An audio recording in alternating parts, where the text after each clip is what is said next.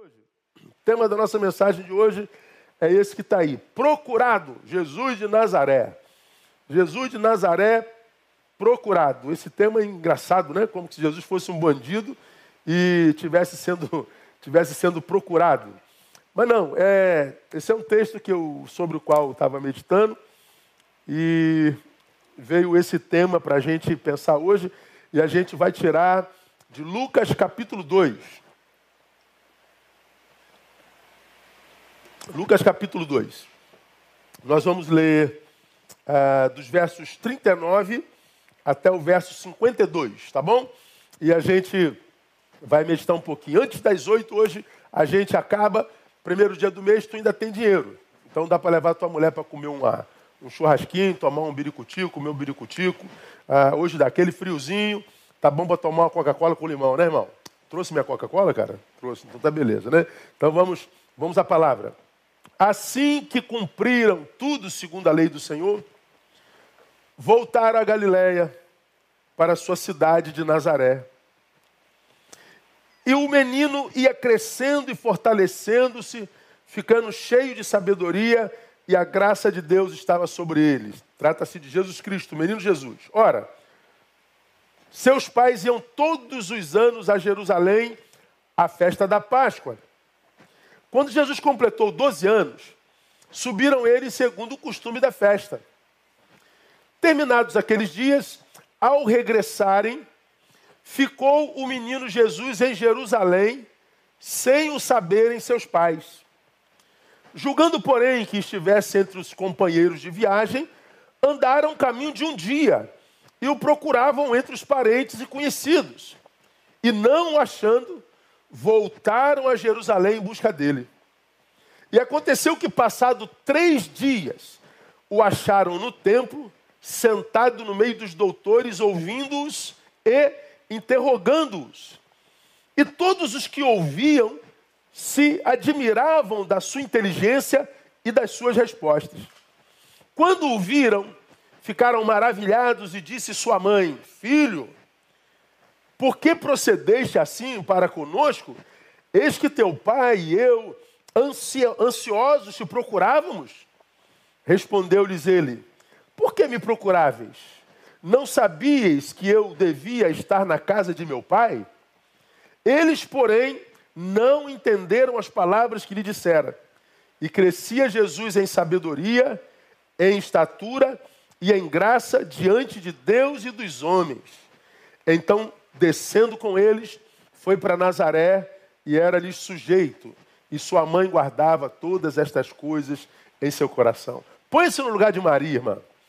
Falar com você que é mãe, que pai é mais voado, né? Mas mãe não, mãe não pisca. Mas Maria deu uma piscada nessa, nessa história. Eles foram para a festa da Páscoa. E essa festa durava lá de três a sete dias. E eles iam a Jerusalém, de Nazaré para Jerusalém, todo, todos os anos. Bom, acabou a festa, estão voltando para casa. E como é que a mãe deu falta do menino? É porque não viajava só aquela família, Maria, José e Jesus.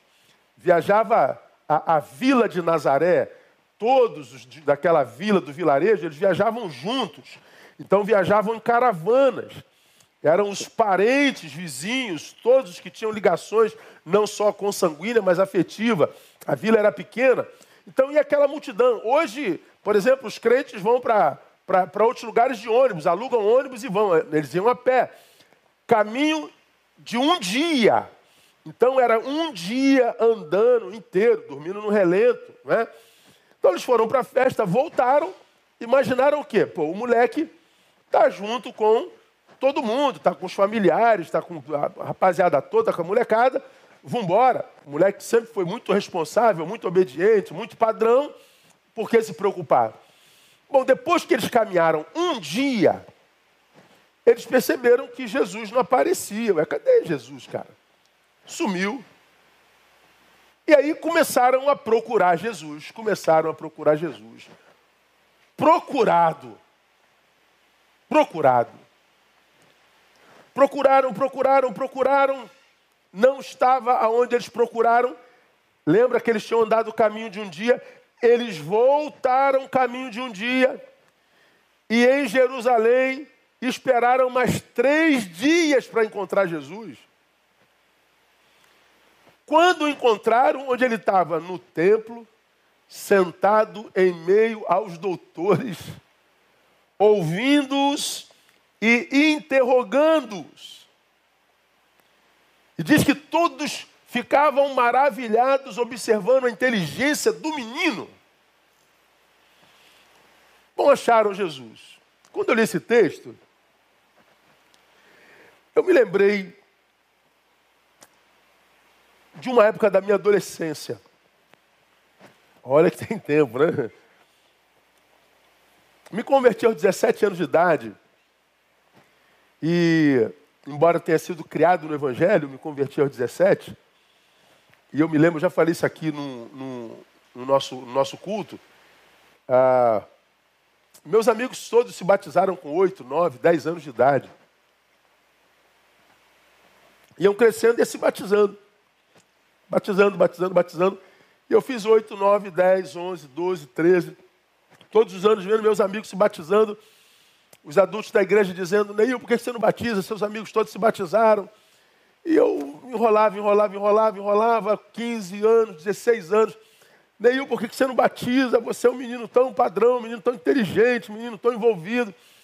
Aí eu me lembro que uma vez eu falei para alguém aqui, cara, eu quero experimentar essa conversão que se fala no meu evangelho. Eu me lembro que alguém disse assim, mas Neil, quem nasceu na igreja, ele não passa por essa conversão, não. Ele vai assim, hereditariamente. Então é diferente de quem veio do mundo, aí se converteu, aí experimentou aquela transformação e, e, e não sei o que, não sei o que lá. Eu falei, não, não, não, quero experimentar esse negócio de morte e novo nascimento. Eu quero, eu quero experimentar essa conversão. Bom, nesse período, eu buscava Jesus para caramba. Eu tentava encontrar Jesus à beça. Eu me encantava com os testemunhos de conversão, com testemunhos de pessoas que disseram que se encontraram com Deus, se encontraram com Jesus de Nazaré. Eu queria me encontrar com Jesus de Nazaré, e às vezes a sensação que eu tinha é que Jesus de Nazaré não queria me encontrar, mas era só uma sensação, porque eu já conhecia a palavra, e eu sabia que é, Deus está mais interessado em encontrar a gente do que a gente por ser encontrado por Ele. Deus me procura mais do que nós a eles, a Ele. E aí, quando eu, quando eu li esse texto, eu me lembrei do meu início da minha carreira cristã. Até que eu encontrei Jesus, ou fui encontrado por Ele. E no caminho dele eu já estou esses anos todos aí, é, graças a Deus, cada vez mais perto. Então eu queria compartilhar com você que está aqui nessa noite, eu vou ser breve hoje, eu prometo. Você que, de fato e de verdade, tem interesse em encontrar Jesus, em ter uma relação verdadeira com Ele. Você que tem sede por Deus, você que tem sede por Jesus de Nazaré, você que não gostaria de ser mais um sentado nos bancos dos templos evangélicos, você que não gostaria de ser mais um sendo manipulado na inconsciência coletiva de uma comunidade muitas vezes nem tão honesta, você que de fato gostaria de encontrar Jesus, você que procura Jesus. Queria pegar essa experiência de Maria e fazer uma analogia para aqueles que procuram Jesus espiritualmente. E tentar lhe, lhe, lhe dar é, condições de ampliar a tua busca ou limitar a geografia da tua procura para que você não perca tanto tempo. Tentar exortá-lo a ficar mais, mais esperto na tua busca, mais atento na tua busca, porque Jesus é encontrado por todos os que o buscam. Mas vamos à experiência do, do episódio do texto. Onde Maria procurou Jesus e não achou. Porque para quem procura, saber aonde não buscar muitas vezes é importante, porque limita a geografia da nossa busca. Então eu perdi uma, um, algum objeto que estava no meu bolso. Só que é precioso para mim e eu não consigo achar. Aí alguém me vê procurando alguma coisa. O que, que você perdeu, né? Eu perdi isso. Mas aonde que você perdeu? Você lembra onde você estava? Cara, eu acho que eu estava aqui ó, nesse cantinho. Então todo mundo vem para esse cantinho não precisa ir lá atrás do painel, porque eu nem passei por lá. Então, saber que não está lá já limita a, a ambiência da, minha, da geografia da minha busca. Onde Maria procurou Jesus e não achou. Preste atenção, irmão, coisa interessante. O versículo 44 diz assim: Julgando, porém, que estivesse entre os companheiros de viagem, andaram pelo caminho de um dia. Ela tentou achar Jesus junto aos companheiros de viagem. Mas Jesus não foi encontrado entre os companheiros de viagem. Maria procurou Jesus entre os amigos, mas Jesus não estava entre os amigos. O que eu aprendo com isso aqui, irmãos? Amigos são bênçãos na nossa vida. Amigos são a família que nós escolhemos. Cada um de nós fazemos parte de uma família e nós não escolhemos essa família. Nós nascemos nessa família. Eu não disse antes de, de, de nascer para Deus, eu quero nascer na família Barreto. Não, eu nasci na família Barreto. Graças a Deus, a Barreto é bênção pura. Mas os amigos se tornam famílias que a gente escolhe. Nós precisamos de amigos. Mas esse texto me fez pensar que nem sempre os amigos podem ser tidos como fontes espirituais para nós. Nem sempre a gente acha Jesus nos amigos. Eu estou dizendo que por causa disso não são amigos? Não, não estou falando isso não. Eu não sou daqueles evangélicos que acredita que crente só anda com crente. Até porque tem crentes com quem a gente não deve andar de jeito nenhum. Tem crente que é pior do que ateu.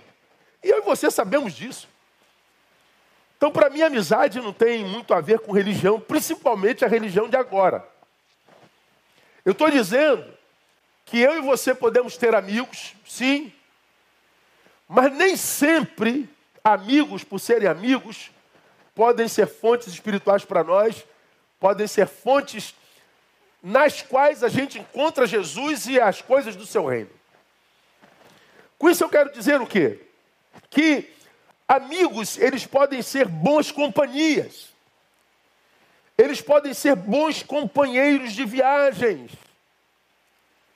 Os amigos, eles podem ser pessoas preciosas que fazem bem às nossas emoções. Quantas vezes mal a gente recorre a um amigo e o amigo é remédio. Os amigos podem fazer bem para o nosso cronos, para o nosso tempo.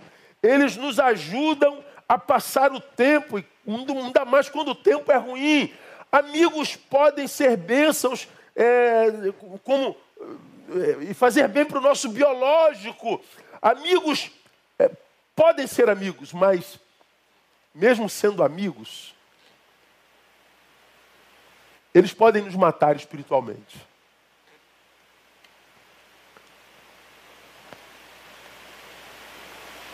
O amigo pode ser amigo, mas porque ele não é alguém com quem a gente tem troca espiritual, esse amigo pode matar a gente espiritualmente. E o interessante, irmãos, é que eu não digo isso com alegria, sabe? Essa minha fala soa religiosa. É como que se a, a relação humana que faz bem é só de gente da mesma religião. Não é. Eu tenho bons amigos que não são crentes. Eu tenho gente que eu respeito com toda a minha alma e que não crê no que eu creio. Como tem gente que professa a minha fé, faz o que eu faço, é pastor e não confio mas nem uma, um dedo mindinho da minha vida a eles. Eu não estou falando de religião. Estive com um casal de amigos agora há pouco tempo. A Andrea estava comigo.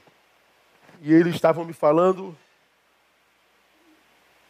dos amiguinhos do seu filho. E são os amigos que ele o filho desse casal ama, mas ama muito. e ama estar junto. Mas esse filho, ou esses amigos, são filhos e cresceram ouvindo seus pais ateus dizendo que Deus não existe e, e, e, dizendo mais coisas a respeito de Deus. Só que o filho desse casal é apaixonado por Deus e por Jesus. Ele é um evangelista, mas é um menino. André foi tomar água, foi? Quantos anos? Seis anos. O menino é muito especial, mas muito especial. Aquele menino que, quando chega, ele toma um espaço, ele é muito simpático. Ele fala com todo mundo, ele abraça todo mundo. As, as, as professoras da escola amam a ele, porque ele cumprimenta as professoras, as tias, a diretora, fala de Jesus para todo mundo, canta a música, consola quem se machucou. O menino é muito especial. Mas toda vez que vai para casa desses amigos, ele volta e pergunta para a mãe: Mãe, é, Deus existe mesmo? Porque os amigos tentam, claro que eu acredito que não seja por maldade, roubar a fé deste. E aí a mãe, uma boa crente, precisa fortalecer a fé do filho, mostrar como é que é a relação de cada um de nós com Deus, que é um Deus que não se vê, que é diferente da relação com o um amigo que se vê. Temos que falar da natureza de Deus, temos que fazer um trabalho de reconfiguração da desconfiguração que o amigo estava fazendo sobre este. Mas a despeito da desconfiguração, intencional ou não, o amor que este sente por esses é muito grande. Por quê? Porque lhes faz, lhe faz bem. Mas espiritualmente, hum, parece que não. É como que se a gente pensasse assim: Bom, nós somos o povo da fé. E nós sabemos o que a fé fez em nós. Nós sabemos o que a conversão provocou na nossa vida. Nós, eu e você, sabemos aonde estávamos sem Jesus e aonde estamos com Jesus. O que éramos sem Ele e o que somos nele. Como era a nossa vida antes e como é a nossa vida depois. Eu e você vivemos essa ruptura com, as, com o velho homem e vivemos a nova criação. E a gente sabe o que, seria de nós se Jesus não tivesse entrado. A gente sabe, porque nós passamos por essa experiência. Como nós sabemos isso, ou seja, a nossa relação com Ele é experiencial, não é verborrágica, e nos fez tão bem, nos salvou da, da perdição eterna, nos salvou do outro, nos salvou de nós nos salvou da ruína que nós estávamos provocando a nós mesmos. O que, que nós queremos? Nós queremos que todo mundo conheça esse Jesus também. Então nós, quando é, produzimos ou queremos produzir influência espiritual sobre alguém, como cristãos, é porque nós experimentamos algo tão bom que nós queremos que amados também experimentem. Mas vamos imaginar Aqueles que não creem, não viveram tal experiência, não tem nada a ver com isso, não sabem de nada. Por que razão quereriam roubar a nossa fé? Qual é a motivação?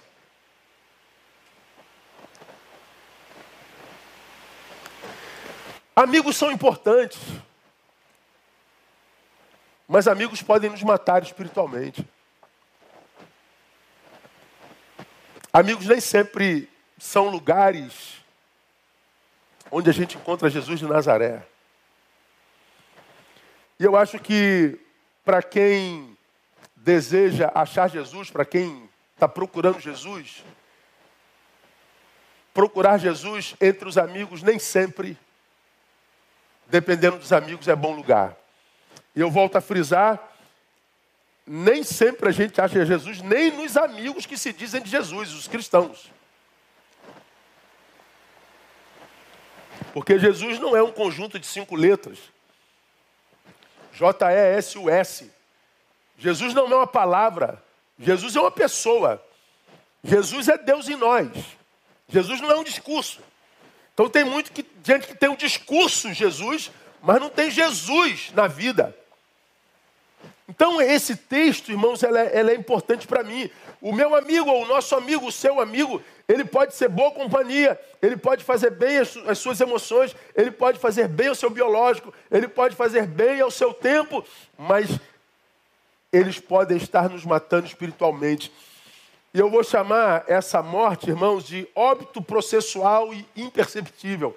Porque se eu estou com alguém que está me fazendo bem biologicamente, alguém que está me fazendo bem cronologicamente, alguém que está me fazendo bem afetivamente, mas está sendo influência negativa espiritualmente, eu estou morrendo feliz, porque eu estou bem acompanhado. É uma morte processual e imperceptível. A gente só vai saber depois que Jesus já não existia. A fome por ele já não existe mais. Tem gente que diz assim, pastor, eu já busquei a Jesus, já procurei a Jesus com tanta fome, mas eu não encontrei, então eu desisti. Foi como se ele não me quisesse. Bom, eu acredito que você desistiu não foi porque ele não te quisesse, é porque, quem sabe, alguém te influenciou a ponto de fazer você perder a fome. E amigos, embora sejam amigos, eles podem roubar a nossa fome. Eu queria por causa disso, compartilhar com vocês algumas considerações bíblicas sobre amizade. A primeira delas eu vou tirar de Provérbios 17, 17, que é um dos textos mais conhecidos da Bíblia Sagrada sobre o tema, que diz assim: O amigo ama em todo tempo, e na angústia nasce o irmão.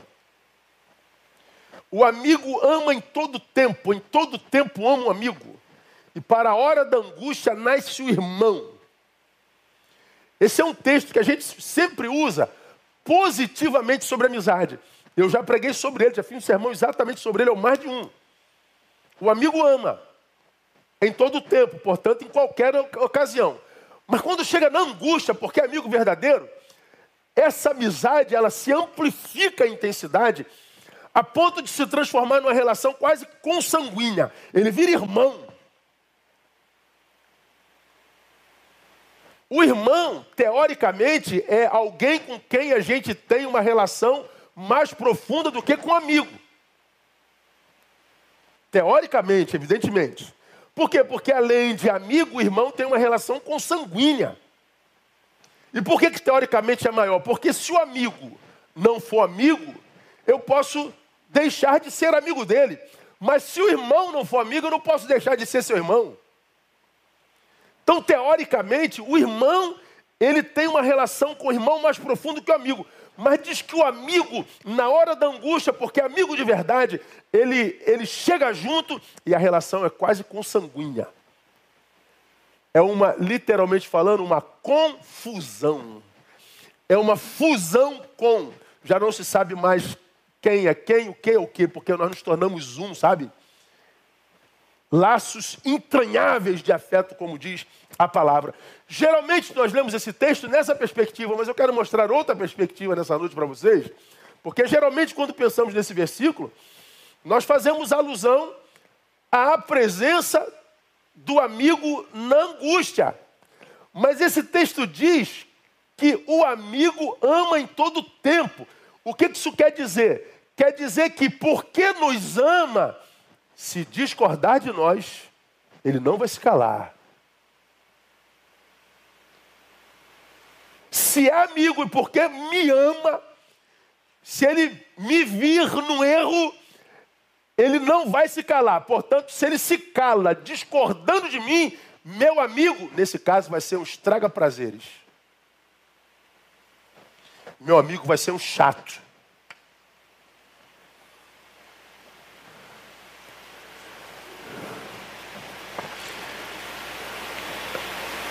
Amigo que é amigo, quando sabe que a gente é de Deus, ou que nós o buscamos,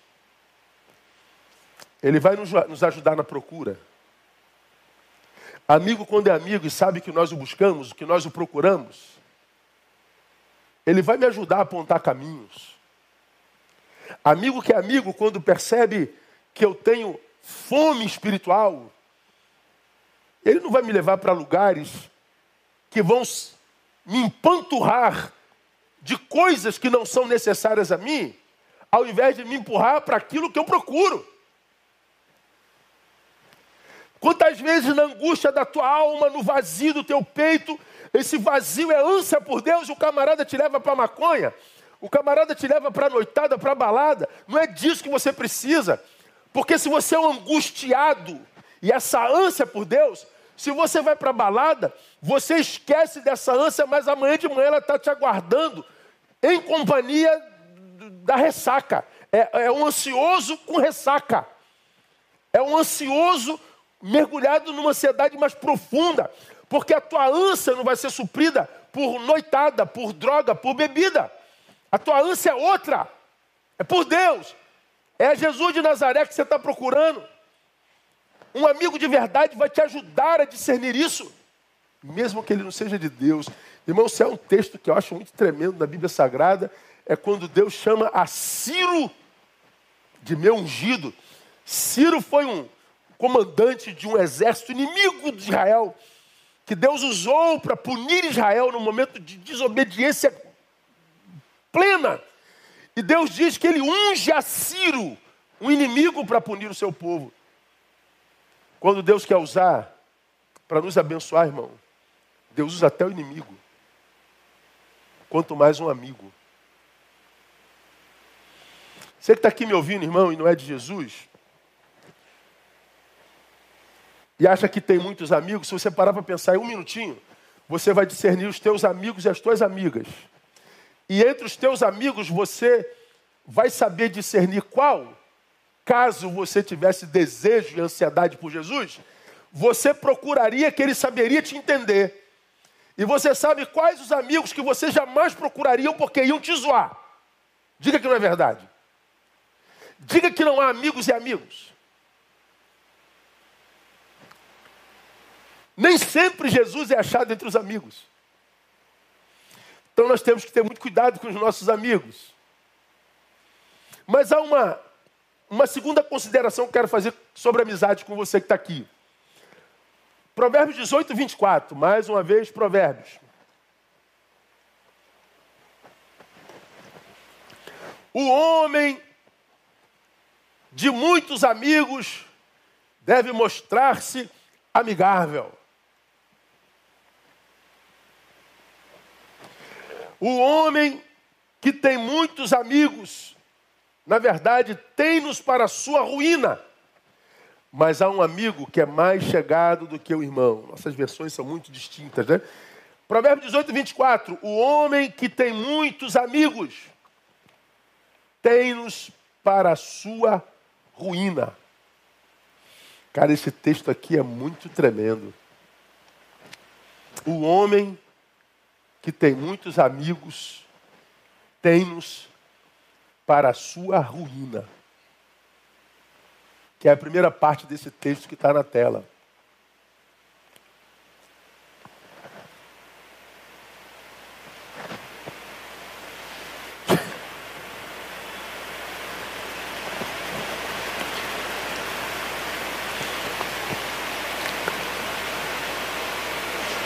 O homem que tem muitos amigos o tem para sua ruína. Pensa aí, irmão, nesse, nesse texto. Volta o versículo aí, painel. Bota lá no que eu estou falando. É completamente diferente a versão, né? Pode tirar o texto daí. Esse texto é uma, uma tradução muito ruim, muito ruim muito fora da realidade. O homem que tem muitos amigos tem-nos para sua ruína. O versículo que nós acabamos de ler, o anterior, diz assim: O amigo ama em todo tempo. E na angústia, vira irmão. O texto seguinte diz: Quem tem muitos amigos tem para sua ruína. O que, que o texto está dizendo? Nem todos aqueles que nós chamamos de amigos, amigos são. A gente sabe quem é amigo na angústia. A gente não sabe quem é amigo no culto de celebração. A gente não sabe quem é amigo na balada. A gente não sabe quem é amigo na muvuca. A gente sabe quem é amigo quando a gente não tem nada a oferecer, quando a gente perdeu tudo. A gente sabe quem é amigo quando a gente não tem razão para sorrir. A gente sabe quem é amigo quando a gente não quer estar com ninguém. A gente sabe quem é amigo quando a gente perdeu tudo. E aí, de um lado, a palavra de Deus diz, Neil, há amigos que são amigos que amam o tempo todo. Na angústia ele vira irmão, mas porque ele ama o tempo todo, quando você anda no erro, ele, ele te disciplina, ele te exorta, ele discorda de você e estraga seu prazer. Então, um amigo não é aquele que autentica tudo que eu faço. O amigo não é aquilo que bate palma para tudo que eu faço. O amigo não é aquele que concorda comigo o tempo inteiro. O amigo também é um estraga prazeres. Se os meus prazeres não têm a ver com aquilo que, que, que me faça, faça bem. Então, cuidado com essa multidão de amigos. Quem tem muitos amigos o tem para a sua ruína. Então, a palavra para você nessa noite é: cuidado com essa sua popularidade. Ela pode ser a tua ruína. Conhece aquela pessoa, aquele cara, aquela menina, que no meio é super gente boa, está sempre de bem, todo mundo gosta dele, todo mundo gosta dela, é aquele camarada amado por todo mundo, amado por todo mundo. Eu trabalhei num lugar que nós tínhamos lá um rapaz chamado Augusto. Rapaz, o Augusto era, ele era, ele era um camarada que, eu falei, esse cara não tem problema não, cara. Ele estava sorrindo o tempo todo, ele estava brincando o tempo todo, ele estava o tempo todo, ele estava o tempo todo tal. Que a gente chegava a ter inveja do sujeito. Não é possível, cara. Tem dia que a gente quer morrer, tem dia que a gente não quer ver ninguém, tem dia que a gente está angustiado. E esse cara está sempre bem. Então ele era o popular. Bom, depois de um tempo a gente veio descobrir que ele vendia drogas. A alegria que ele dizia possuir era a alegria que ele usava para atrair aqueles que ele ajudava a matar.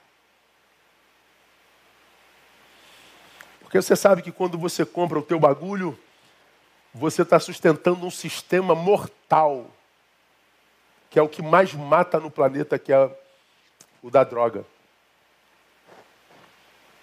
Era aquele camarada gente boa que todo mundo queria estar perto. Meu Deus, é gente boa. Esse cara só pode ser de Deus. Não, não é não, não é não. Esse é um tipo de gente boa que a gente tem que dispensar. Esse é um tipo de alegria que a gente deve abrir mão. Esse é um tipo de influência que não passa de aparência. É, é miragem no deserto. Miragem no deserto. Quando eu aprendo que eu não encontro Jesus entre os amigos, eu estou falando que eu preciso ter cuidado com os meus amigos. Louve a Deus pela vida dos seus amigos. Abençoe seus amigos. Não abram mão dos seus amigos, mas por favor tenham cuidado com seus amigos.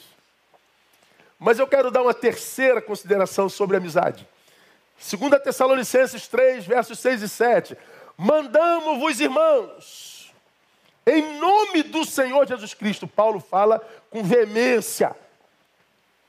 Que vos aparteis de todo irmão que anda desordenadamente e não segundo a tradição que de nós recebeste. Paulo está dizendo assim: ó, você tem um amigo, tem um irmão que é próximo, que é chegado, que você considera, mas ele anda desordenadamente. Em nome de Jesus, se é parte dele. Aí no versículo 7 ele explica por quê. Porque vós mesmos sabeis como deveis imitar-nos, pois, é, pois que não nos portamos desordenadamente entre vós. Paulo fala que nós nos imitamos, nós somos seres sociais. Nós vivemos por influência, somos influenciados, influenciamos. Nós somos, como diz a, a psicologia social, produto do meio. Nós somos, como diz o sábio, seres de troca.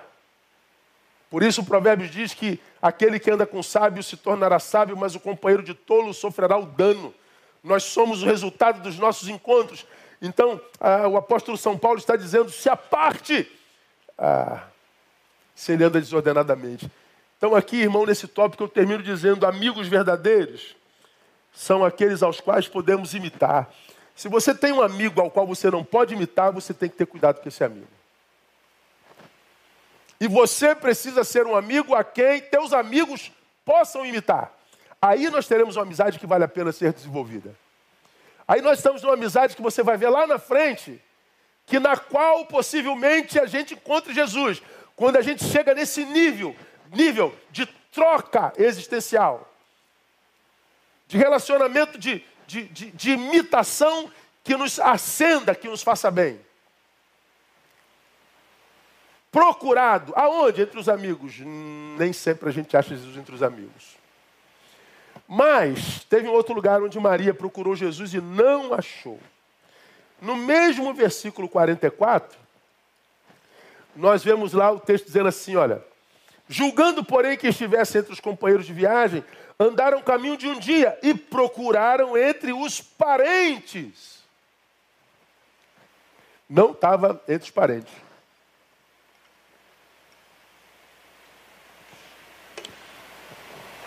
O que a gente pode dizer aqui, irmãos? Ele não estava entre os parentes. O que isso quer dizer? Que mesmo que nós amemos nossa família, mesmo que nós morramos por nossa família, mesmo que nós matemos por nossa família, nem sempre encontraremos na nossa família uma fonte espiritual. Nem sempre encontraremos Jesus lá. Outra palavra chata de se dizer. Porque a nossa família, a nossa família, cara, é, é, é na verdade tudo que a gente tem na vida. Que mais que a gente tem na vida, de fato, de verdade? Ah, eu tenho uma casa, pastor. Quem garante que ela não está pegando fogo agora, nesse instante? Está amarrado em nome de Jesus, pastor. Pois é, ninguém garante. Não, eu tenho um carro. Quem garante que ele não está sendo roubado nesse exato momento você não tem mais?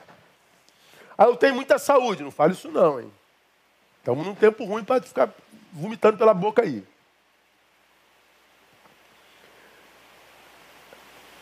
A única coisa que nós temos na vida é a família.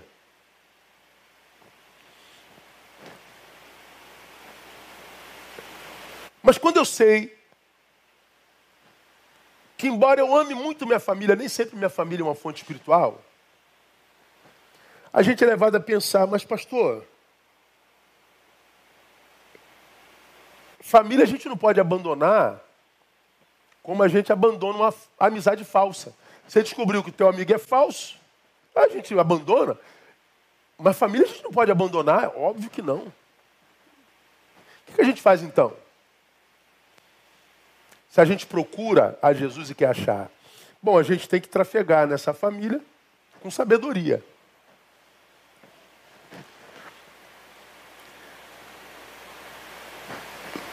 Trafegar na palavra. Trafegar com equilíbrio.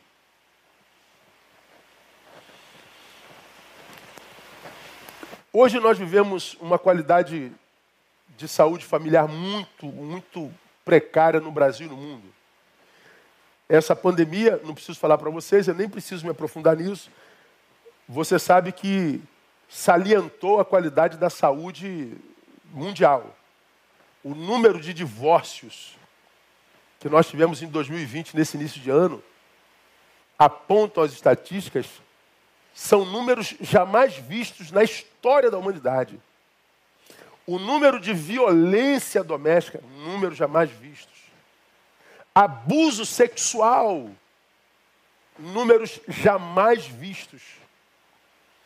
E esses números nem foram divulgados, porque não tem como ainda mensurar 2020 em 2021. Os números, as estatísticas, estão todas desordenadas. Eu acho que as estatísticas de 2020 e 2021 só vão sair para 2022 ou talvez até mais. Mas os indicadores já apontam que nós tivemos revelado ou revelado a qualidade da família brasileira, da família mundial. Estamos doentes. Então, eu posso amar a minha família e entender a si mesmo, a despeito do amor que minha família está doente, e nem sempre ela será uma fonte espiritual para mim. Mas a questão é, se a gente fosse caminhar nesse viés, por que, que a família está doente? Porque muitas vezes, cada ente dessa família é um ente que, porque individualmente doente, ao invés de ser alguém que contribua para a saúde da sua família, ele suga da família, exigindo da família que a família o cure, o sare. Só que ele não admite a hipótese de que outros entes familiares também estejam doentes e por causa dessa doente estão incapacitados humanamente de dar a este que exige o que ele exige. De modo que se eu não recebo porque desejo, mas se eu com sabedoria entendo que tanto quanto doente eu estou, meu irmão está, minha mãe está, meu pai está, eu com sabedoria usaria de solidariedade, cara, eu estou precisando de mais, mas meus familiares também estão. Então, ao invés de eu exigir tanto deles, eu poderia contribuir um pouquinho mais. Isso é sabedoria, isso é gestão relacional. Isso poderia ser chamado da psicologia de análise transacional. Mas não, nós adoecemos e infelizmente nós nos tornamos egoístas. Nós só pensamos em nós, nós nos tornamos mais exigentes, nós nos tornamos cobradores, nós nos tornamos apontadores. Nós, ao invés de caminharmos com sabedoria para tentar fazer a nossa parte para curar a nossa família, nós somos a razão da doença. O que, que acontece? A gente não acha mais Jesus em casa. Família é o lugar para o qual a gente volta e é, portanto, o lugar que deveria ser o mais desejado de qualquer um de nós. Mas hoje eu me espanto quando é, eu, eu, muitas vezes chego em casa muito tarde, cansado, exausto, doido para chegar em casa, porque é o lugar do nosso repouso, do nosso descanso. A gente vai passando pelos bares da vida, pelos botecos da vida, Está lá, às vezes, meia-noite, 11 horas, um frio doido, tá o cara no bar, dois, três, quatro caras bebendo no bar. Eu falei, meu Deus, cara, o que, que tem nesse botequim que esse cara está aí e não está em casa descansando? Às vezes o botequim é melhor do que a casa dele. O bar é lugar melhor do que a casa dele. Ele tem mais paz lá, mais sossego do que na casa dele. É mais fácil ele encontrar Jesus entre os bêbados do que na casa dele. Agora, por que, que a casa dele está assim? Por que, que a casa dele não é um lugar onde a gente encontra Jesus, meu Deus do céu?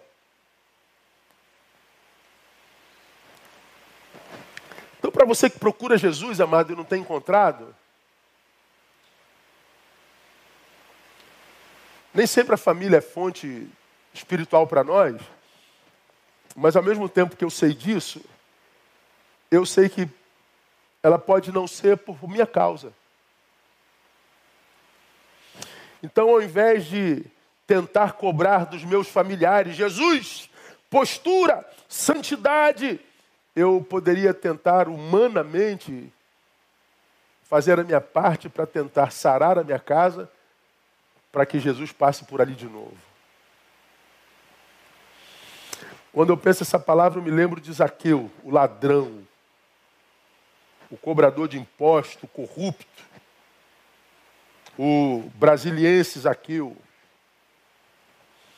Por que brasiliense, pastor? É Brasília. Zaqueu está procurando Jesus, né? Jesus no meio da multidão, ele sobe numa árvore, ah, daqui eu vou achar Jesus. Engraçado que foi Jesus quem o achou. Por quê? Porque Zaqueu merecia? Não, porque Zaqueu, Zaqueu desejou de coração. O desejo sincero de Zaqueu chamou a atenção de Jesus. Vou falar sobre isso lá na frente. Mas nesse tópico, para que, que eu chamo a tua atenção? É que Zaqueu procurava Jesus e naquele dia Jesus tinha uma agenda. Hoje me convém pousar na tua casa. Você acha que Zaqueu imaginava que Jesus pensava em passar na casa dele? Não, ele não imaginava. Mas o fato é que Jesus achou alguma coisa em Zaqueu que o fez querer voltar para casa de Zaqueu. Então, é possível que Jesus ache em você uma razão para ir para a tua casa.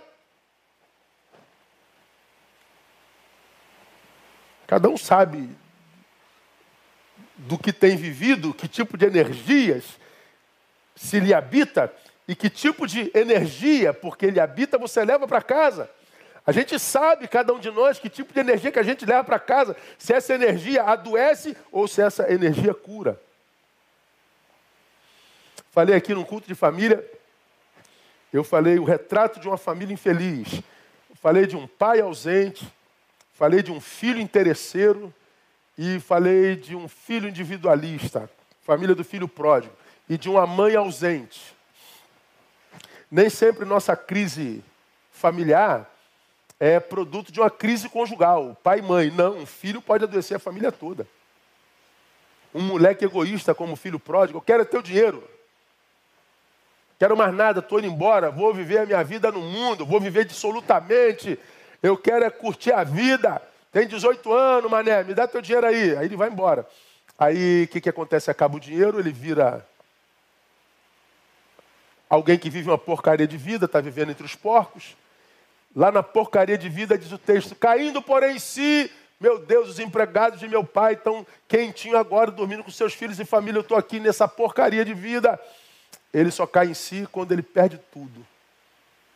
É, mas a postura dele é adoeceu o pai, entristeceu o pai. Quando ele volta, tem o irmão mais velho. Pô, o senhor matou uma vaca por esse filho que te abandonou? O senhor nunca matou uma galinha por mim? O cara chora a morte da vaca, mas não se alegra com a ressurreição do irmão. Filhos incapazes de viver empatia com o irmão adoece a família toda. A história de Lucas capítulo 15 é a história de um pai e dois filhos, três homens. Cadê a mulher dessa história? Não tem. Toda família onde a mulher não tem voz, onde a mulher não tem vez, é família doente. Então eu, como pai, posso adoecer minha família, ela, como mulher, pode adoecer a família, o filho mais velho pode adoecer a família, filho mais novo pode, pode adoecer a família. Você, que tipo de contribuição você dá para sua família? Nem sempre família é fonte espiritual para nós, mas pode vir a ser. Nem sempre a gente encontra Jesus entre os nossos familiares. Interessante, né? A Bíblia, de um lado, nos apresenta 1 Timóteo capítulo 5, verso, verso 8, texto sobre o qual já ministrei também, onde ele diz assim: Mas se alguém não cuida dos seus, principalmente os do da sua família ou da sua casa, nega a fé e é pior do que o incrédulo. Se alguém não cuida dos seus, especialmente dos da sua família, nega a fé e é pior do que o incrédulo. Então ele está dizendo: ó, não adianta você fazer nada. Se você não cuida da sua família, você não é um incrédulo, você é pior do que um incrédulo. De um lado, o texto diz isso. Por outro lado, Mateus 10, 34 a 37, Jesus diz assim: Não penseis que vim trazer paz à terra, não vim trazer paz, mas espada. Olha, olha o texto 35. Porque eu vim pôr em dissensão o homem contra seu pai, a filha contra sua mãe a nora contra a sua sogra. E assim os inimigos dos homens serão os da sua própria casa. Olha que texto forte. Olha o outro versículo. Quem ama o pai ou a mãe mais do que a mim não é digno de mim. Quem ama o filho ou a filha mais do que a mim não é digno de mim. Olha que palavra dura. Quem não cuida dos seus, principalmente os da sua família, nega a fé. Pela, pela fé nós somos salvos. A fé é a vitória que vence o mundo. Sem fé é impossível agradar a Deus.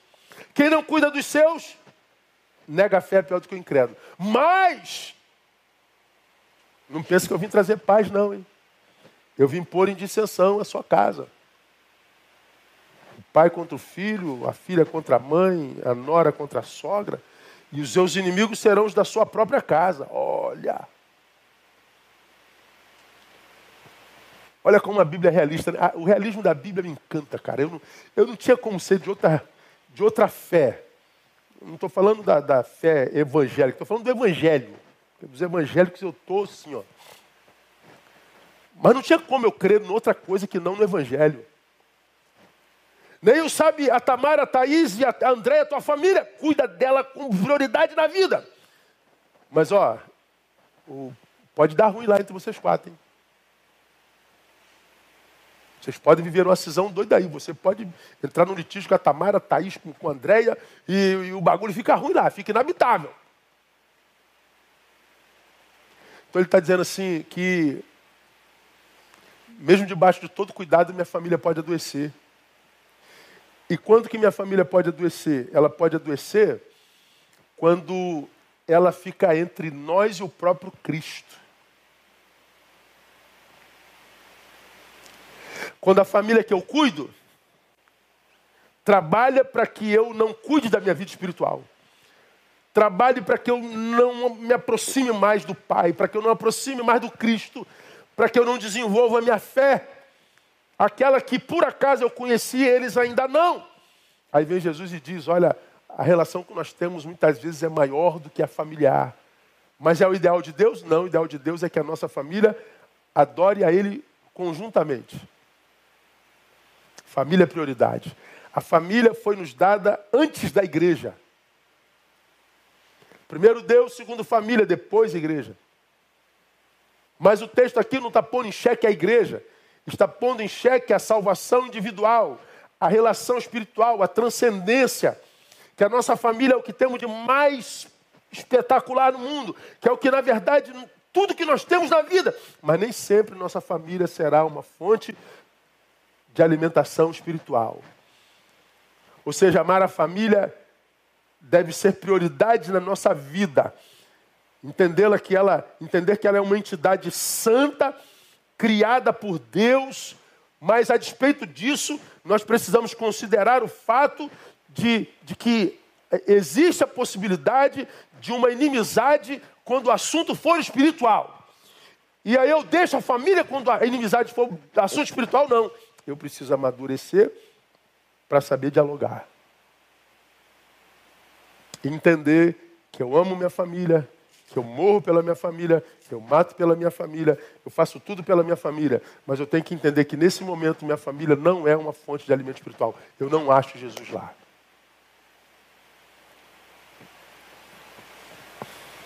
Vamos terminar? Onde é que a gente acha Jesus então, pastor? Olha o versículo 46. E aconteceu que, passado três dias, o acharam aonde? No templo, sentado no meio dos doutores, ouvindo os interrogandos. Aí eu poderia baixar o nível, né? Ah, Jesus se acha no templo. Não, não vou fazer isso. Pô. Poderia puxar a sardinha aqui para o nosso lado, né? Tá vendo? Você só acha Jesus na igreja, vem para a igreja. Se enfia na igreja, larga a tua família, vai para a igreja, vai para o templo. Não, não vou fazer isso. Eu poderia falar que Jesus é encontrado no templo, na igreja, mas eu não vou fazer isso. Por quê? Porque ele estava no templo, sim. Estava. Fazendo o quê? Não é estar no templo que é importante, é o que, que a gente faz no templo. Aconteceu que, passado três dias, é o 46, acharam no templo, mas não diz, não para aí o versículo, sentado no meio dos doutores, ouvindo-os e interrogando-os. Ouvindo e perguntando. Ouvindo e perguntando a quem? Aos doutores. Jesus estava no templo fazendo o quê? Se relacionando com gente que a priori tinha o que dizer a respeito de Deus. E esse texto deixa claro que gente que de fato tem o que dizer a respeito de Deus é gente também que tem escuta. Porque Jesus os ouvia, mas diz o texto que Jesus perguntava. Se Jesus perguntava, eles ouviam. Ou seja, quem tem Jesus ou tem o que dizer, tem escuta. Quem fala e ouve é aquele que está capacitado para um relacionamento equilibrado, saudável e abençoador. Jesus está no templo, mas olha, com gente e não com Deus, propriamente dito. Ah, vou ao templo me encontrar com Deus. Não, ele foi para o templo e se encontrou com gente. E gente que tinha conteúdo. E diz o texto que essa gente ficou espantada com a sabedoria de Jesus. A sabedoria desse moleque de 12 anos não pode ser humana, não pode ser intelectiva, não é possível. Ele não tem idade nem para ser um talmidim ainda. Que é o primeiro passo do, do, do, menino judeu, que ele precisa conhecer a Torá inteira, Gênesis, Êxodo, Levítico, Deuteronômio. Ele conhece de có. Cinco livros inteiros da lei de có. Não tem nem idade para isso ainda, mas esse moleque está aqui sentado entre nós, que somos os doutores da lei. E Jesus estava no templo se relacionando com gente, não necessariamente com Deus. Por quê, irmão? Porque o templo, no Velho Testamento, ou no Antigo Testamento, ou no Primeiro Testamento, era símbolo da habitação de Deus. Tanto é que Jesus diz, quando responde a Maria, uma coisa muito interessante, né? Ah, lá no versículo 50, eles porém não entenderam as palavras. Ah, 49 respondeu-lhe Por que me procuráveis? Não sabias que eu devia estar na casa de meu pai? Jesus chama o templo de casa de seu pai. Por quê? Porque a Bíblia de Jesus e dos doutores da lei era o Velho Testamento, o primeiro testamento. Então, lá no primeiro testamento, o, o, o templo era, era o símbolo da, da habitação do Pai, era o, era o símbolo da presença de Deus, era, era o símbolo da habitação de Deus. Mas ah, no Novo Testamento, no Segundo Testamento, é dito que ele não habita em templos feitos por mãos humanas. Atos 17, 24 a 25. O Deus que fez o mundo e tudo que nele há, sendo ele Senhor do céu e da terra, não habita em templos feitos por mãos de homens. Então, tira da tua cabeça que você vai encontrar Jesus no templo. Pode encontrá-lo, dependendo do tipo de gente que tem lá. Nem tampouco é servido por mãos humanas, como se necessitasse de alguma coisa, pois Ele mesmo é quem dá a todos a vida, a respiração e todas as coisas. Deus não habita em templos feitos por mãos humanas. Então, aonde Deus habita? Ora, 1 Coríntios capítulo 3, verso 16 e 17, revelam isso. Não sabeis vós que o santuário, de que, que sois santuário de Deus, e que o Espírito de Deus habita em vós? De sorte que se alguém destruir o santuário de Deus, Deus o destruirá. Porque sagrado é o santuário de Deus que sois vós. Deus habita em nós. Deus não habita em templos feitos por mãos humanas. Deus habita em templos feitos por suas próprias mãos. Esse que ele fez do pó da terra. Deus habita em gente Jesus Cristo é encontrado no templo, mas no templo, irmão, da comunhão.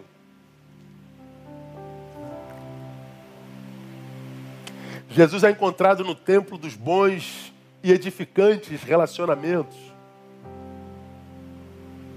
Jesus é encontrado no templo da reconciliação.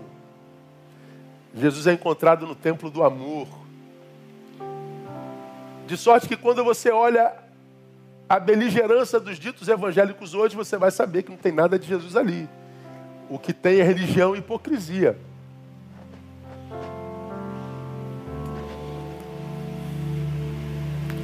Jesus estava entre os doutores conversando, perguntando e ouvindo. Isso se chama diálogo. E ainda que os doutores fossem fariseus, o que eles acabaram nutrindo por Jesus, porque Jesus certamente não concordou com tudo que eles disseram. Porque se você ler Mateus 23, Jesus já era grande. Jesus chama os doutores de hipócritas, hipócritas, hipócritas, sepulcros caiados. Jesus baixa o sarrafo nos doutores da lei. Como quem diz, vocês leem, leem, leem e não entenderam nada, vocês colocam pesados fardos sobre os, os discípulos fardos que nem vocês cumprem. Vocês acusam pessoas de pecados que são os mesmos pecados que vocês cometem. Jesus atropelou os fariseus. Mas aqui ele está dialogando na boa. Na boa. O Jesus menino discorda com respeito. Jesus menino ouve besteira com respeito. Ele ouve e fala, ele dialoga, ele não grita, ele não bate na mesa, ele não peita, ele não faz nada. Você está procurando Jesus? Estou. Conselho de um velho pastor, de um cara que está chegando aí perto da terceira idade.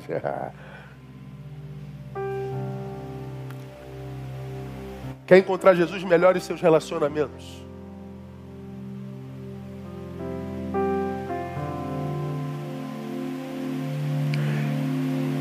Quer encontrar Jesus? Reconcilie-se com aquelas gentes boas com as quais você rompeu por causa de besteira, mas que você sabe que é gente boa, que é gente de Deus.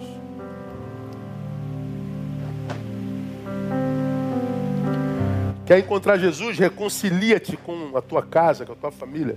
Você quer encontrar Jesus?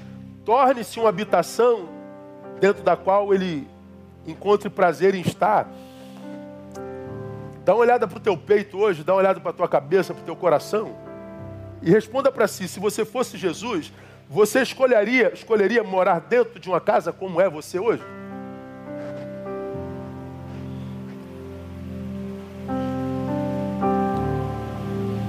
Como a gente tem ensinado a vocês, a fé evangélica virou uma fé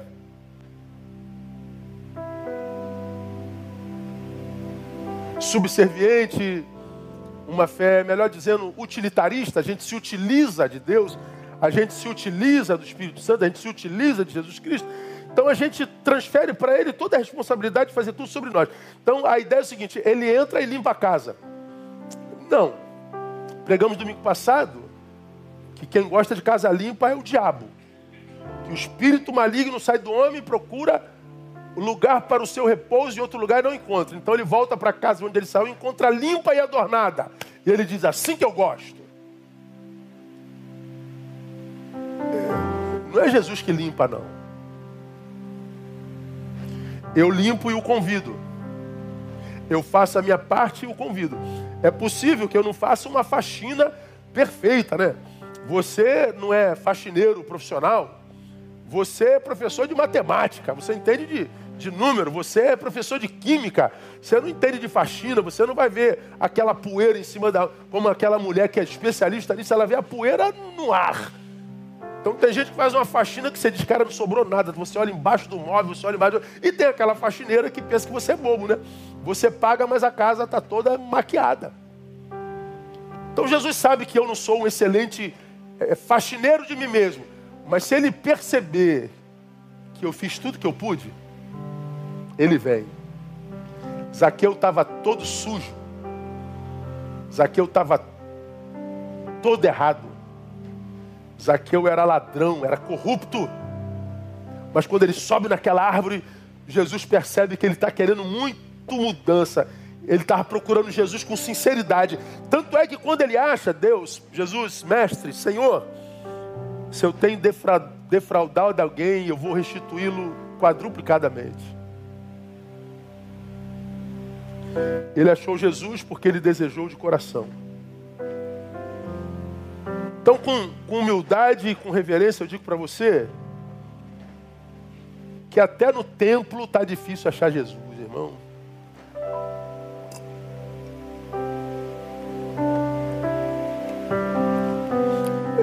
Não porque o templo seja humilde, o templo seja de ostentação, nada a ver com o templo, mas quem está no templo as intenções das pessoas naquele templo.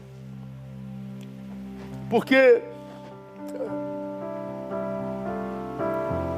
que, que adianta vir ao templo,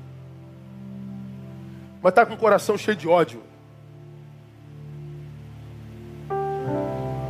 Que, que adianta vir atrás do procurado no templo, mas cheio de ira, cheio de amargura, desejo de vingança, com o coração todo podre? Que, que adianta vir ao templo? É, vir ao templo assim é perda de tempo. Então ele habita no templo da comunhão, da reconciliação, dos bons relacionamentos. É tão bom né, quando a gente está na mesa com alguém, independente do que há sobre a mesa. Mas do outro lado da mesa tem gente que cuja presença nos enriquece, sabe? Cuja boca fala o que edifica e que as palavras vêm banhadas em afetos, em verdade. Como é bom estar na mesa com gente que a gente ama, que a gente admira, não por causa da sua aparência, da sua ostentação, mas por causa daquilo que a habita. Como é bom estar com gente boa. Como é bom estar com gente boa de Deus.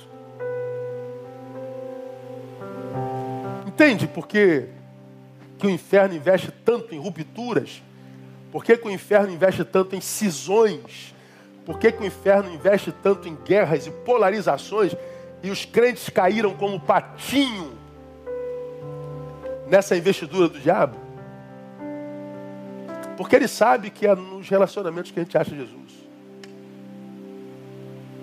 De vida ao reino, que ele não prevalece, Jesus não passa por lá. Falei no domingo passado, o reino dividido não prevalece. Mas o reino em comunhão, ah, esse não pode ser abalado. Não seremos abalados. Cantávamos uma música assim, não cantávamos?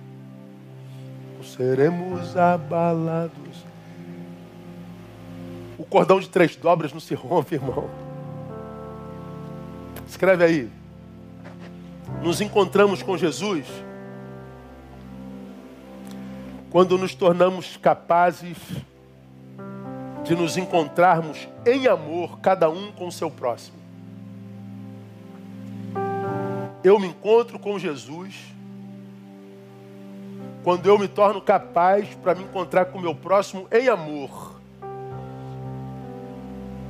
Mas se o meu encontro com ele ainda é beligerante, de acusação, de... esquece Jesus, irmão. Contente sair com a religião, Ó, bota uma gravata, bota terno, bota coque, deixa o cabelo crescer, finge que tu é de Deus mesmo. Mas Jesus não. Jesus se encontra no tempo do amor. Por isso aqui eu termino, oito horas, lendo para você Mateus 22, 34 a 40. Os fariseus, quando souberam que ele fizera emudecer os saduceus, reuniram-se todos. E um deles, olha aí de novo, doutor da lei, para o experimentar, interrogou, dizendo: Mestre, qual é o grande mandamento na lei? Oh, o grande mandamento na lei, respondeu Jesus, é amarás ao Senhor teu Deus de todo o teu coração, de toda a tua alma, de todo o teu entendimento. Ele continua dizendo: Este é o grande primeiro mandamento. Amar a Deus sobre todas as coisas. Bom, amar a Deus sobre todas as coisas é fácil. Mas aí Jesus diz: Ó, oh, fariseu, você que me chama de mestre, eu sei que você não me considera mestre. Ô, seu fariseu, que está me perguntando como quem está interessado em conhecer a lei, mas está querendo me experimentar. Ô, fariseu, tem um segundo. Ele diz lá no versículo 39: o segundo, semelhante a este, ou seja, tão importante como amar a Deus sobre todas as coisas, é amarás ao teu próximo como a ti mesmo. Destes dois mandamentos dependem toda a lei e os profetas. Toda a palavra de Deus depende do amor a Deus e ao próximo. Então, se eu amo só Deus, mas odeio o próximo, esquece Jesus. Abraça a religião, irmão. Priva-te de tudo. Finge que você é crente mesmo. Finge, para de fazer tudo. Seja um abstêmico fanático, mas esquece Jesus, tá? Mas se você não é destes que se contenta em ser mais um no meio da multidão, você que não se contenta em só se, se abster-se, viver uma, uma, uma religião de repressão, de abstinência, de isenção, de ausência de humanidades, você que não se contenta com isso, quer Jesus de Nazaré, ah, reconcilie-te com teus irmãos, com tua família, consigo mesmo. Melhora as tuas amizades. Procura gente que você possa imitar, seja alguém que eles possam imitar.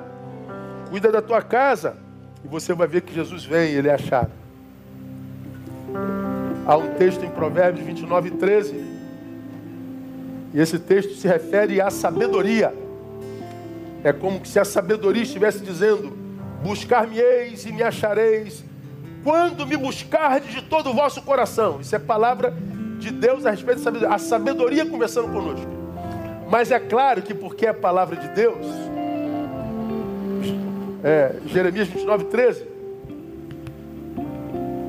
essa palavra faz alusão ao próprio Deus. Temor do Senhor é o princípio da sabedoria. Então, a sabedoria é o nosso encontro com Ele. E a sabedoria de Jeremias 29, 13 está dizendo: Buscar-me e me achareis quando me buscar de todo o vosso coração. Então, quando você colocar a coração na coisa, quando você trabalhar dentro, você acha Jesus. Põe coração aí. Menos performance, mais verdade. Menos personagem, mais persona. Você vai ver que Jesus se relaciona com pessoas e não com personagens. Que Ele se revele a você nessa noite, que Ele se derrame sobre o teu coração sincero e que agosto seja agosto de Deus na sua vida. E que agosto seja o início da sua jornada com esse Jesus que você procura há tanto tempo. Que Ele te visite nessa hora, nesse instante. Que Ele faça de, de tua vida morada. Vamos orar. Obrigado, Pai. Por saber que Tu és um Deus que, quando procurado, é achado mesmo. Mas quando é procurado de todo o coração. Sabes, ó Deus, no meio dessa multidão que nos ouve, quantos te procuram em espírito e em verdade? Eu te peço que nenhum deles saia daqui frustrado nessa noite. Eu não tenho poder de ler corações e nem intenção dos mesmos, mas tu és Deus e tu podes. E eu te peço, visita esse homem, esta mulher, que nesse momento está sendo visitado pelo teu espírito em casa, no trabalho, no carro, em qualquer lugar nesse planeta, porque tem fome e sede de Jesus de Nazaré. Abençoa essa vida nessa noite, visita-o nessa noite. Que essa noite seja divisora da sua história. Que essa noite, ó Deus, seja a noite do encontro dessa alma com o amado da sua alma. Ministramos vida na vida destes nossos ouvintes pelo poder do nome e do sangue de Jesus Cristo. Muito obrigado por mais um mês que tu acrescentas à nossa vida. Que esse mês seja um mês vivido para a glória do teu nome. Guarda-nos do mal. Proteja teu povo. E dá-nos a graça de acharmos bons amigos, de termos uma boa família e sermos agentes de transformação na vida dos amigos e da família.